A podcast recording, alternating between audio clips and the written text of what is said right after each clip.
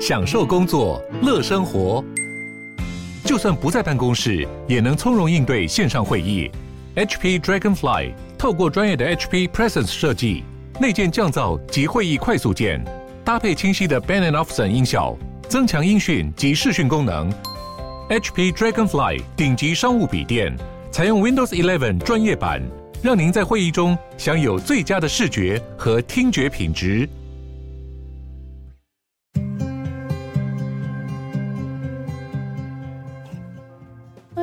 鲨鱼，带你关注那些有流量却没声量的有趣资讯。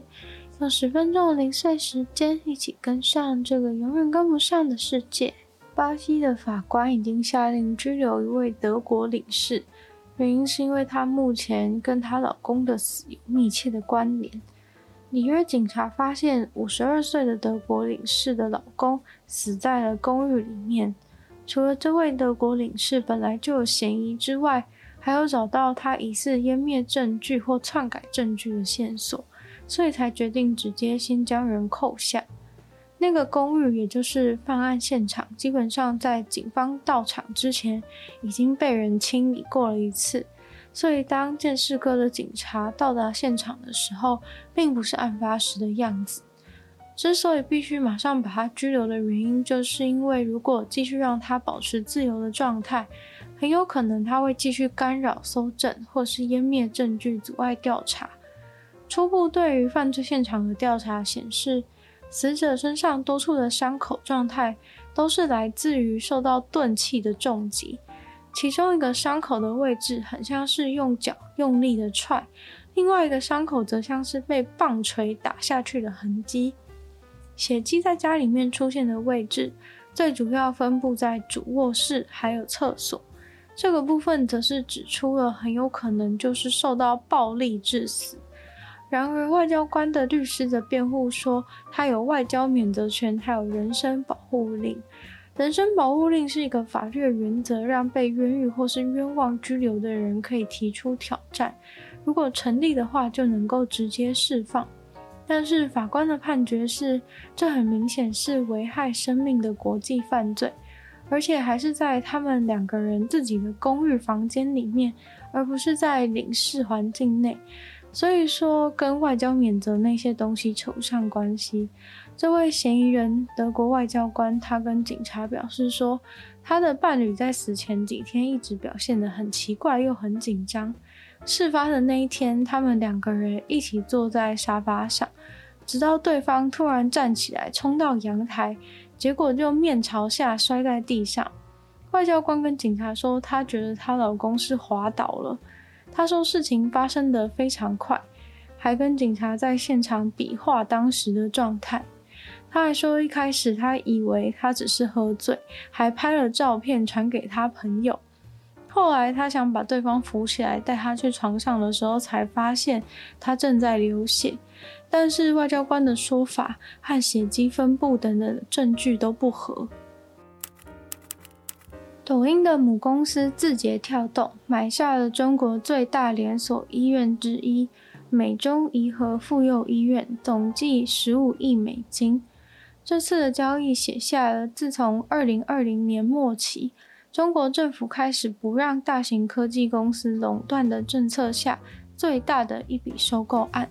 字节跳动他们现在已经拥有了北京到深圳很多间的妇幼医院。从公司登记的资料上可以看出，两家字节跳动旗下的子公司现在已经百分之百的拥有了美中宜和医院的股权。这是字节跳动第一次进军医疗产业，但是已经不是第一次他们把手伸向其他的领域。像过去他们已经收购过扫地机器人的公司、咖啡厅，还有火锅连锁店。这次买了美中宜和医院以后，似乎代表着字节跳动，他们有意利用传统医疗产业来跟其他的大型科技公司对抗。科技公司的医院模式也不是他们首创的，像是亚马逊和苹果也都会这样子投资医疗产业。像是七月底的时候，亚马逊就宣布收购一家医疗公司，那家公司主要是以科技为核心，提供医疗服务的。那时候收购的金额落在了三十九亿美金。亚马逊表示，医疗产业已经成熟到需要一些刺激。同时间，苹果也发布了一个将近六十页的报告，在讲他们的健康相关功能开发，还有怎么样跟外部的医疗机构合作，就是为了表现出他们未来发展的竞争力。字节跳动他们开始踏入医疗界，是从二零二零年开始，先收购了百科名医这个医疗百科全书的网站。然后隔年就开发了一个叫做小何医生的 App，让所有人都能够透过这个 App 提供图片、文字叙述，就能够线上问诊，还能够让医生方便去追踪病人的后续病况。其实主要是医生能够透过那个 App 提高自己的个人声望。而现在字节跳动又收购了美中宜和医院以后，就拥有了七间医院。两间复合式诊所和五个产后中心。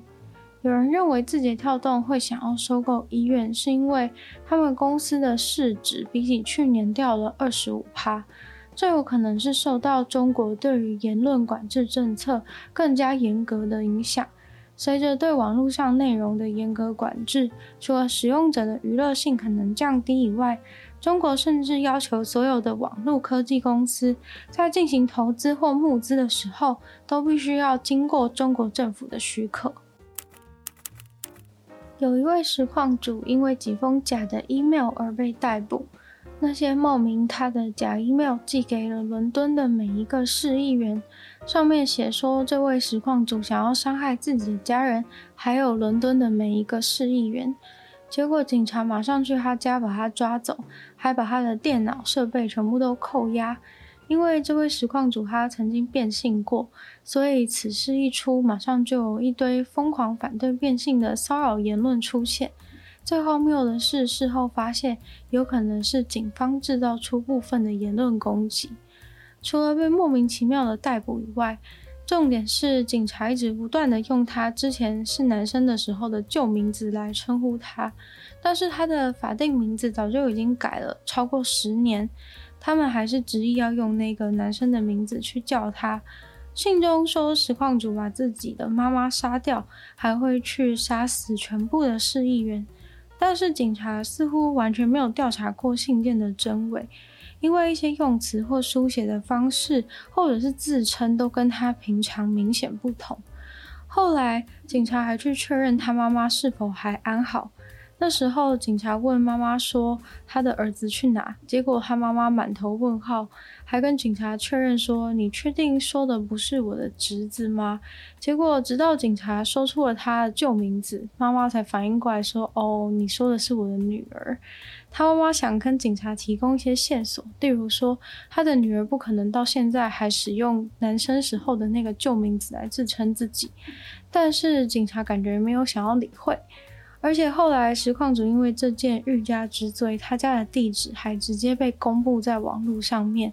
最后经过几番的审问，还是问不出什么结果，后来才被无罪释放。感觉这封 email 就是有人故意想要陷害他，除了使用他的旧名字来羞辱他以外，也可以让大众对于变性或是第三性族群更加的仇恨。因为实况主他本人平常在开台的时候，就常常会捍卫自己的群体，导致很多人很喜欢到他的台来跟他吵架。之前甚至因为吵太凶，被实况的平台封锁了账号一个月。不过这次事件中，警察的处理方式似乎也有一点问题。Google 在他们的官方网站直接跟 Apple 公开宣战了。直接告诉大家，苹果和安卓系统之间传讯息的品质之所以那么的差，是因为 Apple 故意让安卓系统传过来的讯息和图片的影片被压缩品质，导致使用者点开的时候根本看不清楚。大家应该知道，iPhone 传讯息的时候会有分蓝色和绿色的对话框讯息，用颜色就能够很快辨识出谁是使用 iPhone，谁不是。Apple 就是故意针对了所有绿色框框的讯息，Apple 的使用者常常就会合理的怀疑安卓使用者传来的讯息品质为什么都那么烂，大概就是因为安卓的手机就是那么烂吧。而 Google 就针对这一点感到非常不满，除了让安卓系统的形象变差以外，Google 主要是要求 Apple 应该要使用一个 RSC 的服务，也就是现代社会大家传讯息的一个共同品质标准。但是 Apple 不愿意配合使用这个服务，导致只要跨平台传影音讯息，画质就会变得惨不忍睹。这个部分主要是在美国有很大的影响，因为他们还是高度依赖传简讯。但是如果另外使用通讯软体的话，就不会受到这个问题的影响。今天的鲨鱼就到这边结束了，再次感谢今日赞助的会员：Ian、大龄男子、James、Jason、黑渊、毛毛、牡丹、Earthly、水染秋生，还有 ZZZ。那就希望其他有愿继续支持鲨鱼创作的朋友，可以在下方找到 Patreon 链接，里面有更多的会员等级还有福利给大家参考。那也可以去收听我的另外两个 Podcast，其中一个是女友的纯粹理性批判，或者是听说动物。那喜欢这个节目的话呢，也欢迎把这个节目多多分享出去，在 Apple Podcast 的星星写下评论，或是在有人去的地方留言给我。那也可以去订阅我 YouTube 频道，追踪我 IG。就希望佳宇可以继续在每周二四跟大家相见。那我们下次见喽，拜拜。